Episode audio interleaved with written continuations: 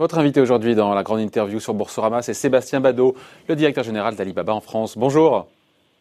Bonjour. Merci d'être là avec nous.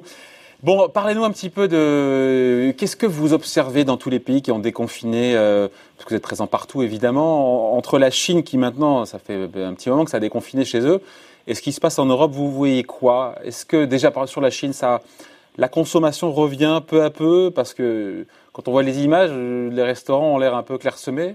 Mais sinon, voilà, sur euh, les grands magasins, voilà, qu'est-ce que vous voyez, même si vous êtes en ligne évidemment, mais qu'est-ce qu'on voit sur la conso? Est-ce qu'il y a eu un gros report? Est-ce que depuis le déconfinement, euh, ce report s'est un peu essoufflé sur les ventes en ligne? Qu'est-ce qu'on voit hein, sur la Chine? Moi, je, pense que ce qu'on voit, c'est qu'on voit un retour clairement du commerce euh, traditionnel pas 100% de ce que c'était pré-Covid, mais on doit être autour de 80-85%. Je crois qu'il y a une étude de McKinsey qui donnait ce chiffre à peu près là. Attendez, 85% en incluant les restaurants, les centres commerciaux et les magasins en Chine? Moi, je parlais des de, surtout des centres commerciaux, de, euh, du trafic et des ventes dans les. Mais c'est énorme. On est revenu à 85% du trafic dans les centres commerciaux en Chine. Mm-hmm. à peu près. Et, euh, et, nous, on en opère un certain nombre, euh, dont une, une, une vingtaine qui s'appelle InTime. On opère aussi des, des supermarchés qui s'appellent euh, Rema. Euh, et on a vu en effet un, un, retour quasi à la quasi à la normale. Après, je pense que ce qui s'est passé, c'est qu'il y a eu une transformation assez profonde de la manière dont les gens engagent avec ces magasins-là, et c'est ça qui va rester. Et, euh, et, le meilleur exemple d'ailleurs, c'est l'exemple d'InTime, donc c'est qui, est, qui, est, qui sont des malls euh, en Chine. Et en fait, dès le début du confinement là-bas, ils ont pris leurs 3000 vendeurs qui sont devenus des influenceurs, des micro-influenceurs en ligne et qui faisaient de la vente en ligne en live streaming ils ont réussi à récupérer à peu près 70% des ventes qu'ils faisaient dans le commerce traditionnel en le faisant passer sur le online. Et ça, ça va rester. Cette logique de dire, le, magasin va prendre un autre rôle, mais le rôle du live stream, le rôle du online va rester hyper important, même post-confinement. Et c'est ça qui va vraiment changer et qui accélère. C'est déjà une tendance de fond, mais c'est une tendance de fond qui va s'accélérer. C'est une évidence. Sur les, encore une fois, sur maintenant, sur tout ce qui est en ligne dans les différents pays où vous êtes, euh, on est, on, il y a eu un boom évidemment pendant le confinement, on imagine, mais euh, on en est où maintenant post, post, euh, post déconfinement en termes de vente en ligne? Qu'est-ce qu'on observe bah, à la fois sur les, sur les flux, sur les biens qui sont le plus prisés, qui étaient, je ne sais pas lesquels pendant le confinement, qui sont peut-être plus ceux-là aujourd'hui? Qu'est-ce qu'on peut dire? Bah, nous, par exemple, si on prend le prisme d'AliExpress en France pendant le confinement, clairement, on a vu des pics énormes sur, bien sûr, tous les produits liés euh, euh, au Covid, à savoir les masques, les gels, etc., En tout cas, au niveau de recherche, parce que très souvent, ils étaient en rupture de stock, mais, certains euh, vendeurs chinois en avaient et à, à, les vendre, donc ça, clairement. Mais aussi, après, tout, ce qui est sport, par exemple, on avait des ventes de vélos multipliées par 10, euh, tous les accessoires de sport, etc., etc. Ça, forcément, c'est redescendu un petit peu, parce que ça, c'est un besoin que les gens avaient en début de confinement, euh, et qu'un vélo, on va pas en acheter euh, toutes les semaines. Mais par contre, sur l'activité, on a vu un, pic. Maintenant, le, le AliExpress, pour le coup, c'est une plateforme qui est en croissance, donc on continue à avoir de la croissance. Il n'y a pas eu une, une redescente. Et en Chine, pareil, je pense qu'il y a eu beaucoup d'activités sur Tmall, euh, donc qui est, notre site de, de, de B2C de commerce pendant le confinement, mais qui continue de se développer. Maintenant, le, vrai sujet, c'est de voir comment est-ce qu'on on, continue à développer des choses, euh, notamment en Chine par le biais euh, euh, d'événements, c'est ça qui drive énormément le, commerce en Chine, puisqu'il est très événementiel. Donc, par exemple, il y a une plateforme qui s'appelle Kaola, dans mai grande promotion pendant 24 heures, en utilisant plein d'influenceurs, etc. C'est ça qui revive le commerce. C'est ces événements-là, comme le 11-11 euh, que fait Alibaba euh, en novembre. Donc on, redémarre les choses en utilisant un peu des, stratégies qu'on avait auparavant et qui marchent encore très bien. Quels sont les pays en Europe qui redémarrent le plus en termes de, de commerce en ligne dans ce que vous voyez, vous, là où vous êtes présent? Bah, nous, c'est un peu difficile. Nous, en Europe, on a, une, on a un pays qui est un peu différent euh, des autres acteurs de, de, de l'e-commerce. On est très fort en, en Espagne, on fort en France, en Italie. Donc c'est là où on a, et, et il trouve que c'est quand même les trois pays qui ont été plus touchés. Et c'est sûr que c'est là où on a vu les pics. Mais on, on a, c'est plus compliqué de comparer en fait avec l'Angleterre et, l'Allemagne parce qu'on a une présence qui est moins importante là-bas. Donc je pense que en termes de baromètre, on n'a pas forcément cette euh, la même vision. Par contre, ce qu'on a vu et qui est hyper intéressant aussi, et je prends l'exemple de l'Italie, parce que pour le coup c'est là-bas qu'on l'a fait, c'est utiliser nos technologies pour aider à faire redémarrer le business et notamment le business B2B. Et, et là, on a lancé euh, pour la première fois donc en Europe un, salon en ligne autour de tout ce qui est santé et maison, ou sur Alibaba.com et, par le biais donc de, partenaires aussi en, Italie, où on a des acheteurs du monde entier qui vont pouvoir euh, acheter des produits à des, suppliers euh, là-bas. Et, ça, je trouve ça hyper intéressant aussi. Et, dans ce qui va se passer demain, c'est la création de, de, ces grandes plateformes en ligne et faire bouger des événements qui étaient des événements physiques dans euh, le monde virtuel. Et ce qui s'est passé en Chine aussi, par exemple, on a fait euh, la Shanghai Fashion Week, qui forcément n'a pas eu lieu la dernière. Ben, elle a eu lieu en ligne et il y a eu 11 millions de personnes qui sont allées regarder les shows euh, et les défilés. C'est ça aussi, c'est le, le, le, monde de demain, c'est comment est-ce qu'on va faire en fait coexister, parce que je pense pas que c'est soit l'un soit l'autre, c'est faire coexister encore le plus, physique encore plus. et le digital, mais avec une part du digital qui est un peu différente. Ouais. Et sur les habitudes, encore une fois, de, de, de consommation, de comportement, quoi est-ce que il y a vraiment un avant et un après pour le, selon vous, pour le, pour le commerce en ligne? Parce qu'on a tous dit oui, le grand gagnant c'est le commerce en ligne, mais c'était par, euh, par contrainte, par obligation, et il faut conserver ces nouveaux clients qu'on a réussi à, avoir, il faut les conserver maintenant qu'on va reprendre peu à peu notre vie normale. On avait, j'ai regardé une stat ce matin là qui est, sortie euh, des États-Unis qui montrait que le commerce en ligne avait progressé plus dans les huit dernières semaines que dans les dix dernières années. De 2009 à 2019, on est passé, on est passé de 5,6 à 16 et on est passé de 16 à 27 en l'espace de huit semaines ça redescendra probablement un petit peu, mais, mais toutes les personnes qui étaient anti-commerce, etc., quand elles vont comprendre et voir le côté... Alors déjà, il y a tous ceux qui vont, qui vont pas vouloir se, rendre dans les magasins par peur ou autre.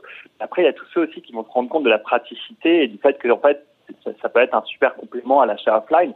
Ça, c'est quelque chose qui va rester.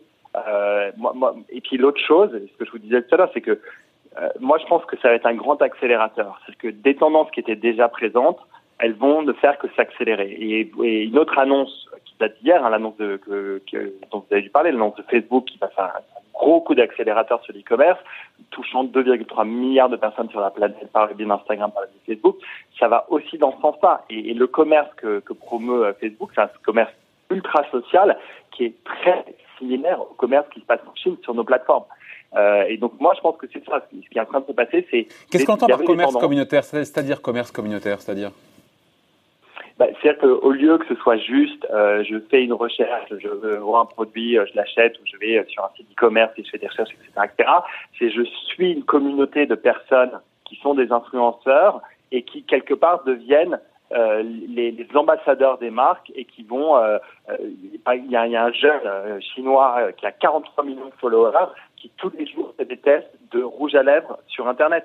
Et il vend des millions de rouge à lèvres. Et dès qu'il dit qu'un rouge à lèvres est bien, le rouge à lèvres cartonne. Et quand il dit qu'un rouge à lèvres est pas bien, le rouge à lèvres ne marche pas du tout. Et typiquement, cette personne est devenue, en l'espace de quelques mois, la, personne la plus importante, plus que n'importe quelle campagne de publicité, plus que n'importe quelle euh, euh, euh, promotion qu'on peut faire dans, un magasin. C'est une seule personne, un live stream sur, sur Taobao en Chine on n'y est pas encore en, Europe, mais, je pense qu'il y a cette tendance-là. Et puis, comme les gens ont consommé énormément de médias et, d'influenceurs, justement, par le biais d'Instagram, par le biais de, YouTube et, et, de plateformes, ça va continuer. Ça, c'est pas quelque chose qu'ils vont perdre du jour au lendemain. Donc, je pense que c'est ça qui va. On, est un, un début, mais, clairement, il va y avoir une accélération de ces tendances-là. Avec des gagnants et des perdants, qui seront les gagnants, qui seront les perdants? On entend souvent évidemment les gagnants, les Amazon, enfin voilà, tous les gens du commerce en ligne, vous ou d'autres. Quels seront les gagnants, les perdants entre euh, l'ancien et le nouveau monde et même au sein, au sein, au sein de la tech, au sein des, euh, sites de e-commerce?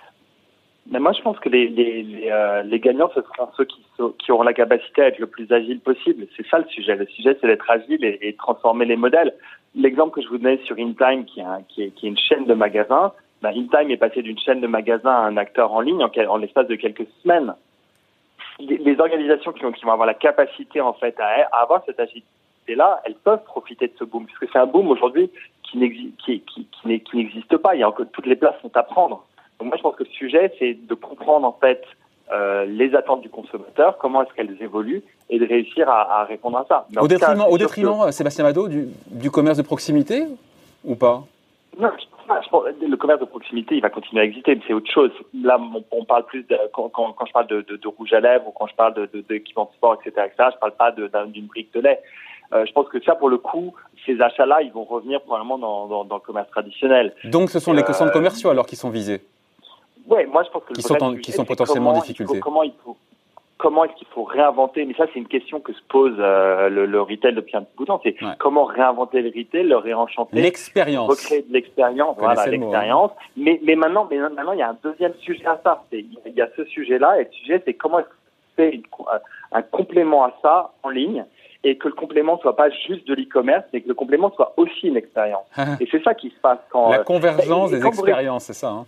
Exact, exactement. Et quand vous pensez, si vous voulez, à la valeur que vous avez dans, dans, dans, un centre commercial, etc., avec des vendeurs qui connaissent leurs produits sur le bout des doigts, etc. Aujourd'hui, est-ce que on, on l'utilise vraiment aussi bien qu'on pourrait? Aujourd'hui, une vendeuse euh, dans, dans, un grand magasin peut parler à un client à la fois, alors qu'en live stream, elle peut parler à 3000 clients à la fois. C'est quoi Quel est le plus puissant euh, des, des outils?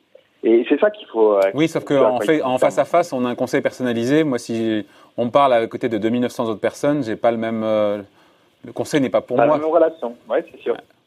Mais, mais, mais d'un point, de vue d'un point de vue commerce, euh, la, la, personne à qui, que vous avez chouchouté, elle n'a pas le même pouvoir d'achat que les 3000 personnes à, qui, vous avez live streamé.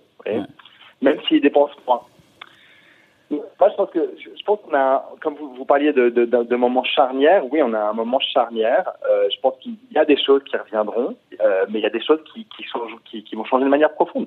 Et, et nous, et nous, et, et, quand on parle d'accélération, moi, une des accélérations que je vois forcément, c'est mon prisme chez Alibaba, c'est l'accélération vers la Chine aussi.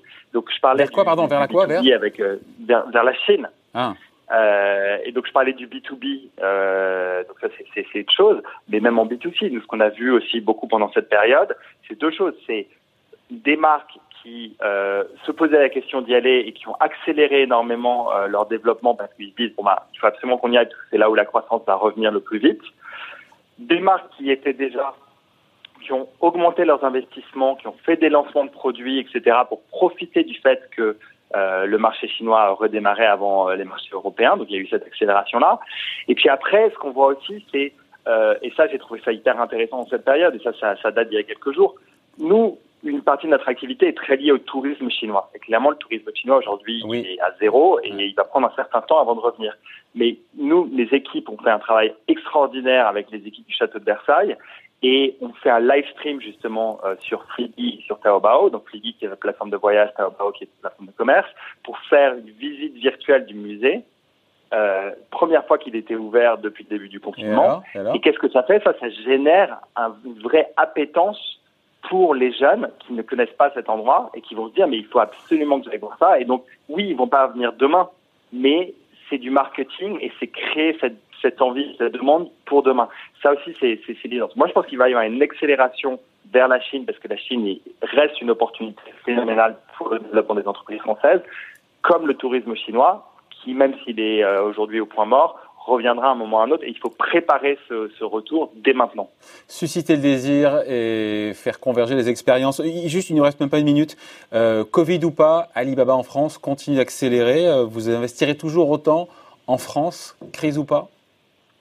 Ouais, moi je pense qu'on continue d'investir. Parce qu'on entend toutes les boîtes coupes, toutes les boîtes, voilà, c'est, euh, on navigue à vue, hein, donc euh, pas vous? Écoutez, nous, nous, nous, nous ce qu'on voit, c'est on voit une opportunité. Enfin, déjà la première chose, c'est que la globalisation et le développement à l'international, Alibaba reste un, un des axes stratégiques les plus importants pour l'entreprise. Et la seconde chose, c'est que euh, il y a encore tellement de choses à faire. On a tellement, on a gratté le début de la, vraiment au début début de l'histoire et je pense qu'il y a encore beaucoup beaucoup de choses à faire. On, a commencé il y a quatre ans, on avait un business unit en France et j'étais tout seul et on est maintenant une cinquantaine et on sera tous à la fin de l'année et on a déjà six business units qui euh, qui opèrent. Donc clairement, il y a un développement et on va continuer de l'accompagner. Et, et, ce qui va aider, à mon avis, le, le, le commerce et, euh, et euh, le business en France. Bon voilà, on en reparlera tranquillement dans les semaines ou dans les mois à venir. Merci d'avoir été avec nous en tout cas, Sébastien Bateau, euh, Bado, directeur général donc d'Alibaba en France. Merci, bonne journée. Hein. Au revoir.